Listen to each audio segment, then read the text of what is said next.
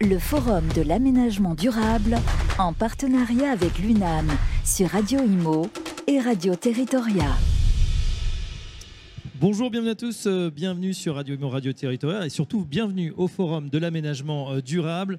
Euh, deuxième après-midi, enfin peut-être premier après-midi puisqu'on est sur ces deux jours de salon. On va parler dans un instant fonds friche, fonds vert, quelles sont les opportunités, le calendrier, les modes d'emploi et les types de financement. Un invité euh, avec nous euh, de marque, c'est Jean-Baptiste Butlen. Bonjour Jean-Baptiste. Bonjour. Vous êtes sous-directeur de l'aménagement durable au ministère de la cohésion euh, des territoires. On est également en, compagnie de François Riosec qui, dans un instant, va introduire le sujet, et de Constance Tarvik qui est rédactrice en chef adjointe chez News Tank City. Bonjour, Cassandre. Voilà. François, c'est à vous pour ce fonds vert, fonds friche. Chers amis, euh, donc nous accueillons euh, Jean-Baptiste Butlen, qui est euh, sous-directeur à l'aménagement durable à notre ministère. donc, merci d'être parmi nous. Et puis, nous avons placé ce salon sous l'optique des solutions dans une période compliquée, hein, à beaucoup de titres. Et nous souhaitons donc ben, que vous nous parliez des solutions par rapport aux questions financières qui nous préoccupent notamment euh, sur la question des friches, euh, du fonds vert, la renaturation. Euh, et puis, je crois que dans un deuxième temps, vous pouvez nous donner également un aperçu de l'évolution possible du projet de loi sénatorial et sa reprise par l'Assemblée nationale. Donc merci, vous avez la parole. Merci beaucoup, Monsieur le Président. On démarre effectivement avec le, fonds vert. Alors, pour ceux qui ne connaîtraient pas encore euh, euh, ce fonds et, ce dispositif. Comment il fonctionne euh, Est-ce que vous pouvez nous en dire quelques mots alors, bon, tout d'abord, un grand merci à l'UNAM de me permettre d'intervenir aujourd'hui pour évoquer ces sujets qui sont importants pour accompagner l'aménagement durable. Quelques mots, effectivement, comme vous m'y invitez, sur le fonds vert, avant de peut-être zoomer plus particulièrement sur deux mesures relatives, l'une au recyclage des friches et l'autre à la renaturation des villes. Donc, le fonds vert, si la diapositive peut fonctionner, je pense que monsieur, en fait, voilà, parfait, merci. Donc le fonds vert avait été annoncé par la Première ministre euh, à l'été 2022, vous vous en souvenez, hein, et il est désormais euh, en place, donc euh, les candidatures sont d'ores et déjà ouvertes. C'est un fonds qui est doté pour 2023 de 2 milliards d'euros, et c'est un fonds qui est entièrement déconcentré sous l'égide des préfets, ce qui veut dire que les dossiers sont bien instruits sous l'égide des préfets, et que les lauréats sont choisis par les préfets, ce qui change par rapport à d'autres dispositifs qui pouvaient exister par le passé. Donc ce fonds, il est euh, de 2 milliards d'euros, euh, a été ventilé entre l'ensemble des régions euh, de métropole et d'outre-mer, et il est structuré en trois axes. Un axe relatif à la performance énergétique et environnementale, un axe relatif à l'adaptation au changement climatique et un axe relatif à l'amélioration du cadre de vie. Le principe était que euh, le fonds vert finalement soit le plus simple possible pour euh, les porteurs de projets que sont euh, notamment les aménageurs. Et donc les dépôts de dossiers se font sur une unique plateforme qui est la plateforme Démarche Simplifiée, qui est déjà bien connue de ceux qui avaient utilisé le plan France Relance. et toutes les informations sur les critères d'éligibilité sont précisées sur un unique endroit qui est la, la, plateforme Aide Territoire, qui est aussi bien connue des collectivités. Euh, donc c'est vraiment un dispositif qui se veut le plus simple possible avec euh, un mécanisme finalement de dépôt au fil de l'eau. C'est-à-dire que contrairement à ce qu'on a pu connaître euh, ces précédentes années, il n'y a pas de principe d'appel à projet dans un calendrier rigide. Là, tout au long de l'année 2023, les collectivités, les aménageurs peuvent déposer leur dossier sur des marches simplifiées. Du 1er janvier au 31 décembre alors pas tout à fait au 31 décembre dans la mesure où on fonctionne quand même avec l'annualité budgétaire. Et donc, il faut euh, que, les, que les services euh, financiers puissent établir les conventions et verser les avances, euh, ce qui veut dire qu'en gros, les derniers lauréats seront désignés dans le courant du mois de novembre 2023. Mais quoi qu'il en soit, on vous encourage à déposer les dossiers qui sont d'ores et déjà mûrs le plus vite possible. L'objectif, on le voit, démarrer un maximum de projets pour 2023. Il y a un objectif chiffré il n'y a pas d'objectif chiffré, il y a un objectif de consommation de la totalité de l'enveloppe. Où est-ce qu'on en est? Tiens, aujourd'hui, on est, on est bon, premier trimestre qui est déjà passé. Euh, où est-ce qu'on en est? Est-ce qu'on a déjà les premières candidatures et quelle est la volumétrie? Alors, euh, il y a déjà eu une conférence de presse qui a conduit à la délivrance de, euh, de premiers chèques fonds verts pour 150 lauréats, dont euh, certains qui concernent les mesures dont, que je vais présenter. Globalement, ce que je peux dire, c'est que le fonds vert a trouvé son public et que toutes les mesures ont un très fort succès, en particulier celles sur les friches, celles sur la renaturation des villes, mais aussi celles sur ce qu'on appelle le relamping, qui est en fait la, modernisation du parc finalement d'éclairage urbain. Et donc, on a déjà euh, des dossiers euh, par euh, plusieurs milliers qui dépassent largement euh, en demande de subvention les 2 milliards qui sont euh, budgétés.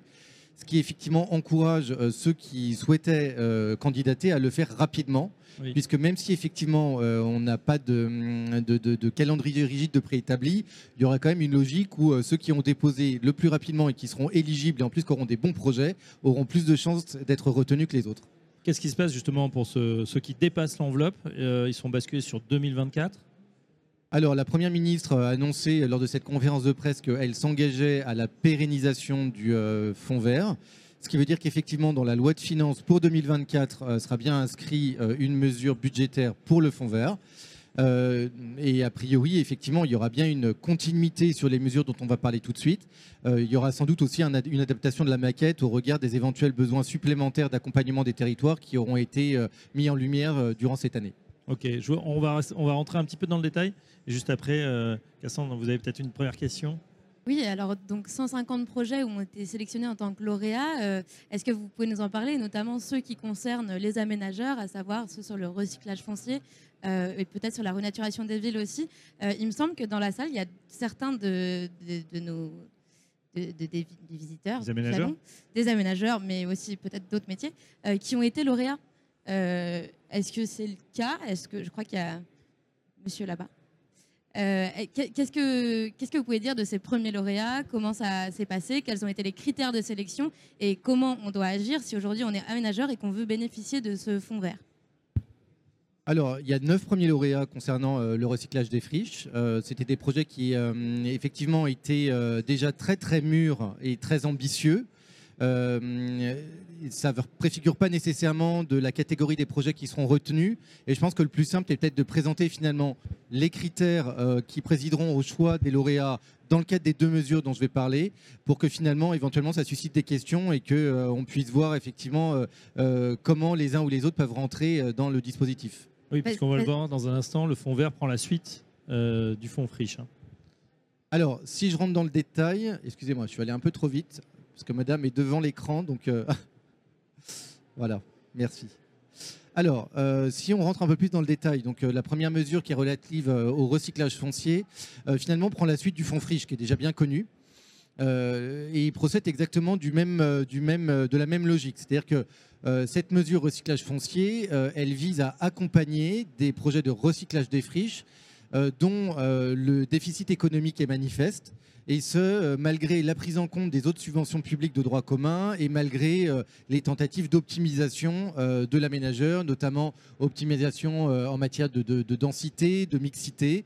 Euh, mais de fait, hein, on le sait que le recyclage des friches euh, est compliqué, en particulier lorsque les friches sont polluées ou en secteur détendu lorsque le marché tâtonne et euh, du coup ne couvre pas euh, les dépenses de recyclage de ces friches.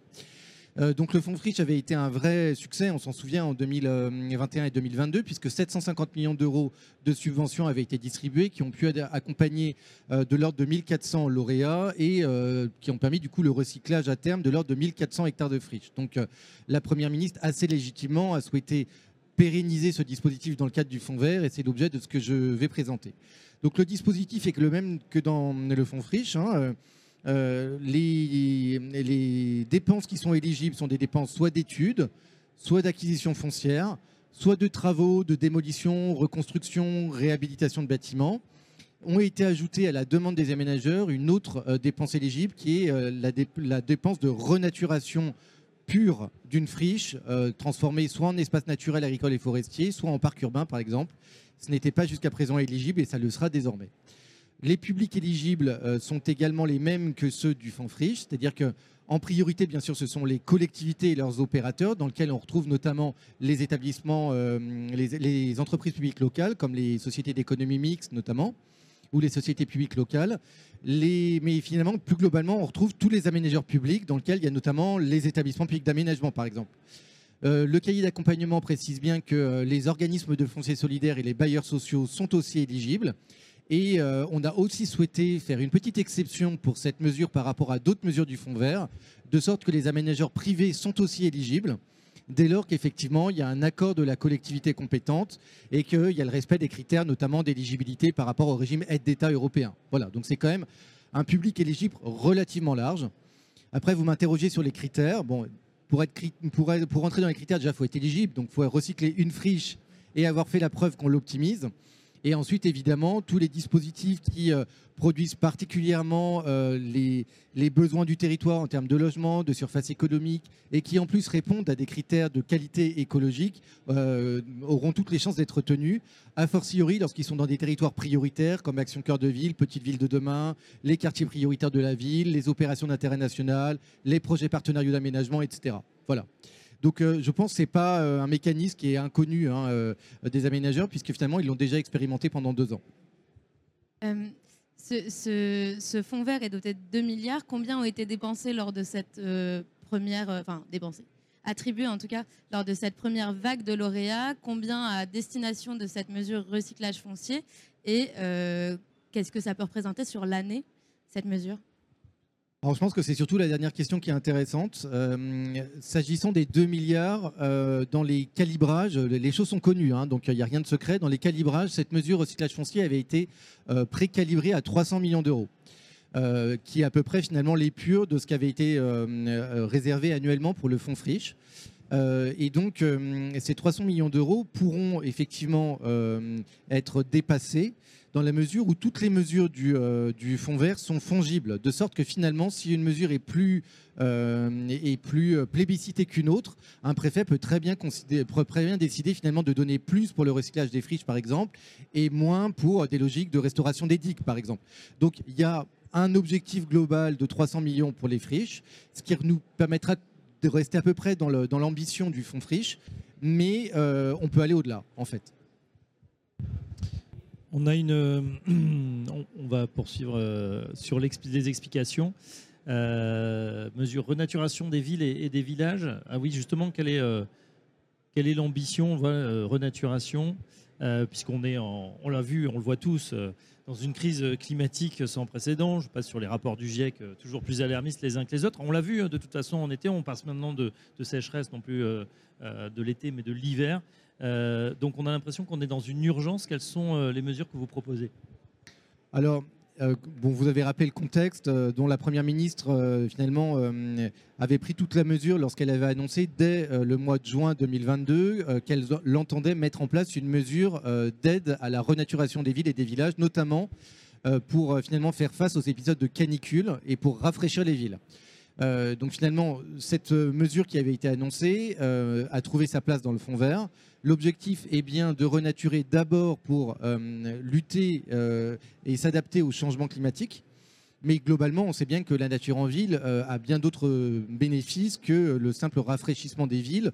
Euh, elle peut contribuer à réguler les crues, elle peut contribuer euh, à apporter de la biodiversité en ville, elle peut contribuer à dépolluer les sols ou l'air, elle peut aussi contribuer à améliorer le cadre de vie de nos concitoyens. Donc globalement, c'est une mesure qui satisfait beaucoup de monde et on s'en réjouit.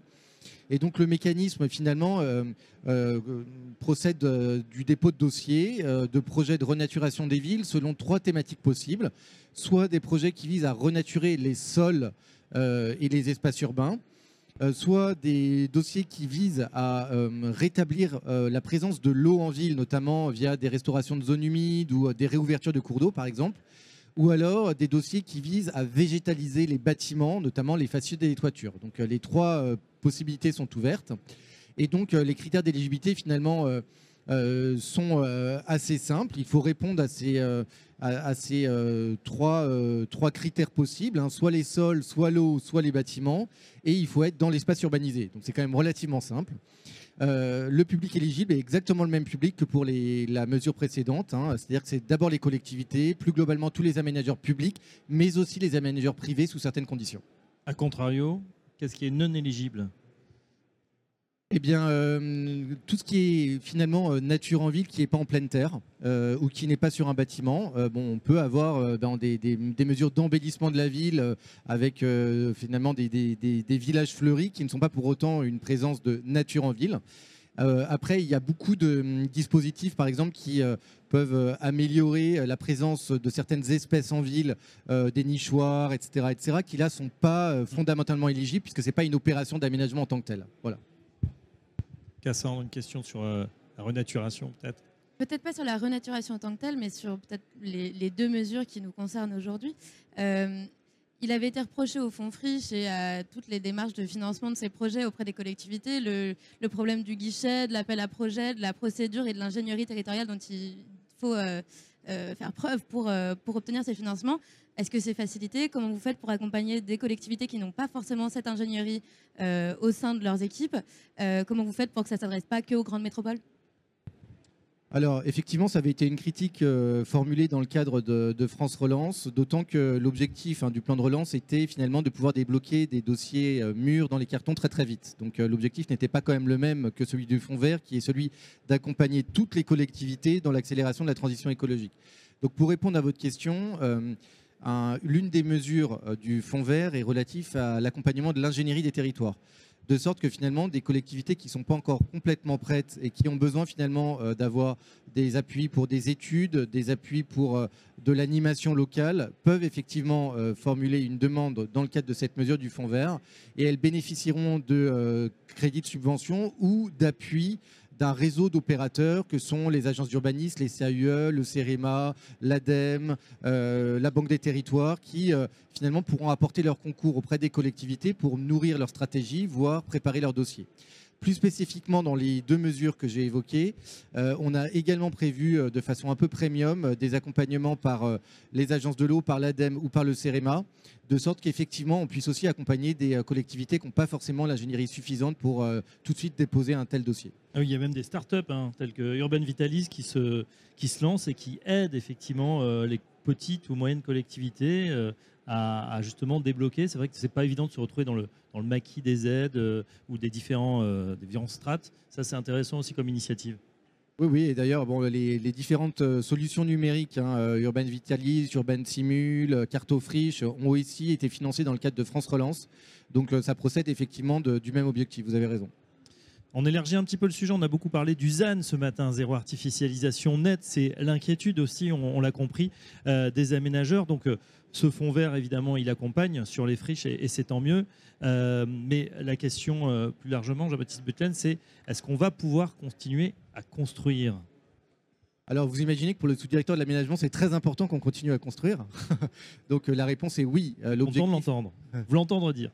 Euh, la, réponse est oui, il faut évidemment continuer à construire dans les territoires où il y a des besoins, en particulier dans les territoires où l'offre euh, de logement ou l'offre de surface économique fait défaut et où euh, on constate malheureusement une spéculation foncière et immobilière accrue. Donc c'est évidemment très important de continuer à construire. Le zéro artificialisation net est une trajectoire, une trajectoire jusqu'à 2050 qui est progressive avec plusieurs jalons et c'est surtout une trajectoire qui est territorialisée, de sorte que finalement, l'effort de sobriété foncière soit modulé en fonction euh, des réalités des besoins des territoires, dans lequel on prend en compte les dynamiques démographiques, on prend en compte les dynamiques économiques, notamment l'accueil euh, de bureaux, euh, de commerces, d'industries, sont également pris en compte évidemment les notions d'équilibre du territoire, c'est-à-dire euh, structurer les centralités, les infrastructures, lutter aussi contre une forme de désenclavement rural. Et sont aussi pris en compte finalement les gisements euh, déjà artificialisés qui peuvent finalement être remobilisés pour construire en recyclage urbain. On parle notamment des friches ou des locaux vacants. Donc la réponse à votre question est évidemment oui, il faut continuer à construire. On voit que néanmoins, euh, on construit plus aujourd'hui ou demain comme on construisait hier. Construire plus en recyclage urbain, ça nécessite en réalité euh, peut-être de compenser certains surcoûts. Et c'est précisément euh, pour répondre à ces questions du modèle économique que les mesures qu'on vient d'évoquer ont été conçues. En ce moment, le, ZAN fait débat. D'ailleurs, depuis que la loi climat a été adoptée, aménageurs comme collectivités semblent avoir du mal. Ce matin, il a beaucoup été évoqué le mot de contrainte en parlant du zéro artificialisation net. Euh, la, proposition de loi euh, en cours d'examen, enfin qui a terminé d'être examinée au Sénat, est censé assouplir ou peut-être faciliter la mise en œuvre de ce ZAN. quelle est la vision du ministère et de la, sous-direction dont vous avez la charge sur ce texte Comment il peut évoluer Comment on peut faciliter la prise en compte des objectifs de sobriété foncière par les collectivités et dans les territoires tout en continuant à construire alors bon, tout d'abord, la, première idée que je voulais faire passer, c'est que euh, euh, cette réforme de sobriété foncière, elle ne se limite pas à une trajectoire et elle ne se limite pas à un texte. C'est-à-dire que euh, d'aucuns le savent, hein, mais il y avait finalement une réforme qui était articulée au cours de trois axes. C'est-à-dire le premier, mieux connaître ce dont on parle, la consommation d'espace et l'artificialisation des sols, avec des notions qui pour certaines sont nouvelles et qui euh, vont prendre du temps finalement à être euh, appréhendées par l'ensemble des acteurs. Deuxième axe, euh, mieux accompagner les territoires, on vient d'en parler, parce que c'est plus compliqué et plus coûteux de reconstruire la ville sur la ville, que leur annuturation et le génie écologique, c'est aussi un métier. Et donc il y avait vraiment tout cette, toute cette approche pour développer l'ingénierie, apporter des subventions et par des logiques contractuelles finalement inventer des nouvelles solutions pour l'aménagement durable de demain. Et enfin, effectivement, euh, une logique de trajectoire, puisque on est dans une logique où euh, euh, on a des objectifs supra de zéro émission nette de carbone, de, zéro perte nette de biodiversité, et on voit bien que finalement, que ce soit le carbone ou que ce soit la biodiversité, l'artificialisation est un déterminant majeur de l'atteinte de ces trajectoires. Par exemple, hein, le GIEC met en avant que l'artificialisation est la cause numéro une de l'érosion de la biodiversité. Donc on voit bien que finalement, euh, derrière, il y, a une cohérence dans euh, les objectifs que nous nous fixons. Euh, donc, partant de là, effectivement, une partie des mesures nécessitait de passer par la loi, d'où la loi climat résilience qui a déjà pour partie été complétée, voire assouplie par la loi 3DS. Et la Première ministre s'était exprimée à la fin du Salon des maires du 22 novembre 2022 pour indiquer que s'il n'était pas question de revenir sur l'objectif ou sur l'échéance, en revanche, euh, elle avait pris la mesure d'un certain nombre de demandes des élus euh, et elle était prête finalement à réfléchir à, certains ajustements de la loi. Donc, bon, je vous ai remis euh, à l'écran, c'est écrit en tout petit, je m'en excuse, le verbatim finalement de la Première ministre qui, comme à son habitude, est très clair dans son expression. Elle a indiqué qu'il hum, y avait tout d'abord des, des, ajustements qui étaient possibles sur la façon dont on calcule, dont on détermine, dont on mesure euh, les objectifs de sobriété foncière. En particulier, pour rentrer un peu dans le détail, d'ici à 2031, pour la première décennie, euh, on compte en consommation brute d'espaces naturels, agricoles et forestiers. Elle a dit que finalement, dès la première décennie, on pourrait prendre en compte la renaturation dans une logique de net. Elle a aussi dit que le décret qui, à compter de 2031, définit ce que c'est que l'artificialisation nette des sols était peut-être un peu technique. Et elle était prête finalement à demander à ses services de l'ajuster pour le rendre plus lisible et plus opérationnel. Donc ça, on s'y emploie. Ensuite, elle a indiqué qu'il y a deux sujets sur lesquels elle est prête à répondre aux inquiétudes du Sénat. La première, c'est comment est-ce qu'on compte les grands projets d'envergure nationale et elle, a indiqué à cet égard qu'elle était prête à réfléchir à un mécanisme qui conduit à les mutualiser au niveau national, de sorte qu'ils ne pèsent pas sur les enveloppes régionales et locales. Et enfin, elle a indiqué que dans la logique de territorialisation, euh, où on adapte finalement l'effort à la réalité des besoins, elle ne voulait pas qu'on oublie le monde rural et qu'elle était prête à penser à une garantie rurale de sorte qu'aucune commune en France ne se retrouve finalement avec une absence totale de possibilité de construire pour l'avenir. Voilà, donc ça, c'est les annonces qui ont été formulées par la Première ministre. Après, effectivement, le Sénat a travaillé. Une mission sénatoriale a été mise en place et une proposition de loi a été déposée par euh, le sénateur Jean-Baptiste Blanc. Justement, sur cette euh, proposition de loi, on a eu plus de détails par rapport à ces annonces de novembre. Euh, quels sont les assouplissements qui vont être soutenus par le gouvernement euh, lors de l'examen à l'Assemblée et potentiellement en CMP ensuite Et quels sont ceux sur lesquels on ne reviendra pas? Il y, a, quand même beaucoup d'éléments dans la proposition euh, sénatoriale. Alors, bon, le travail parlementaire se fait hein, entre les, différentes parties de ce qu'on appelle le législateur, c'est-à-dire le Parlement d'un côté et le gouvernement de l'autre. Le texte qui a été déposé euh, au Sénat euh, a été examiné en première lecture, vous avez raison. Euh, il doit poursuivre sa navette pour aller ensuite à l'Assemblée nationale. On n'a pas encore de date d'examen à l'Assemblée nationale avant que ce qu'on appelle une commission mixte paritaire ne se réunisse pour finalement arbitrer sur le texte final. Donc on est, on est au milieu du guet par rapport à l'examen parlementaire de ce texte. Euh, les sénateurs euh, ont été assez loin dans leur proposition euh, d'assouplissement, au goût du gouvernement un peu trop loin, et je le dis de façon assez neutre, si je puis dire, puisque le ministre Auban a été clair hein, sur les lignes rouges qui lui semblaient être franchies. Néanmoins, il y a un certain nombre de sujets sur lesquels, sur le fond, il y a finalement une convergence de vues, notamment sur, comme je le disais, hein, la renaturation, à prendre en compte le plus vite possible pour le valoriser, euh, sur euh, le fait de doter les collectivités euh, de moyens pour maîtriser la consommation d'espace dès maintenant, sans attendre la révision de leur plus, avec notamment des logiques de droit de préemption ZAN ou de sursis à statuer. Il y a des débats sur les délais, parce qu'à partir du moment où on touche la loi, bah, après, il faut effectivement euh, que euh, les collectivités s'en saisissent, et voilà. Et là-dessus, sur l'assouplissement du calendrier, ça a été confirmé Ça a été. Est-ce que. Enfin, Ce que le, ce que Est-ce- le ministre a que le indiqué, c'est que bon, il faudrait y réfléchir si la, la- le- la loi était euh, ajustée. Et après, les sénateurs proposaient de repousser d'un an. Euh, Le ministre Auban a dit qu'il aurait plutôt pensé repousser les échéances pour les schémas régionaux de six mois. À ce stade, il faut que le débat démocratique ait lieu. Voilà. Après, sur les, annonces de la première ministre, euh, s'agissant des grands projets et de la garantie rurale. Je pense qu'il y a un accord sur euh, l'objet, il n'y a pas un accord, objet, un accord encore sur la méthode. Et on voit bien que finalement, entre la proposition de loi déposée par les sénateurs et celle qui a été déposée par les députés, euh, un peu après, euh, il y a deux visions différentes qui finalement devront être conciliées dans le débat parlementaire et ensuite euh, lors de la commission mixte paritaire. Ça pourrait prendre combien de temps avant la fin de l'année? En tout cas, d'un point de vue technique et d'un point de vue euh, des, des, des- des professionnels que nous sommes tous, on peut espérer que ça aille le plus vite possible, puisqu'en réalité, on a besoin que les règles du jeu soient stabilisées rapidement. Euh, dans le meilleur des cas, euh, effectivement, c'est une publication pour le second semestre, en tout cas, mais pas avant, ça c'est sûr. Au, au second semestre, il y a aussi un texte très important euh, pour tous les acteurs qui sont là aujourd'hui, c'est le BLF.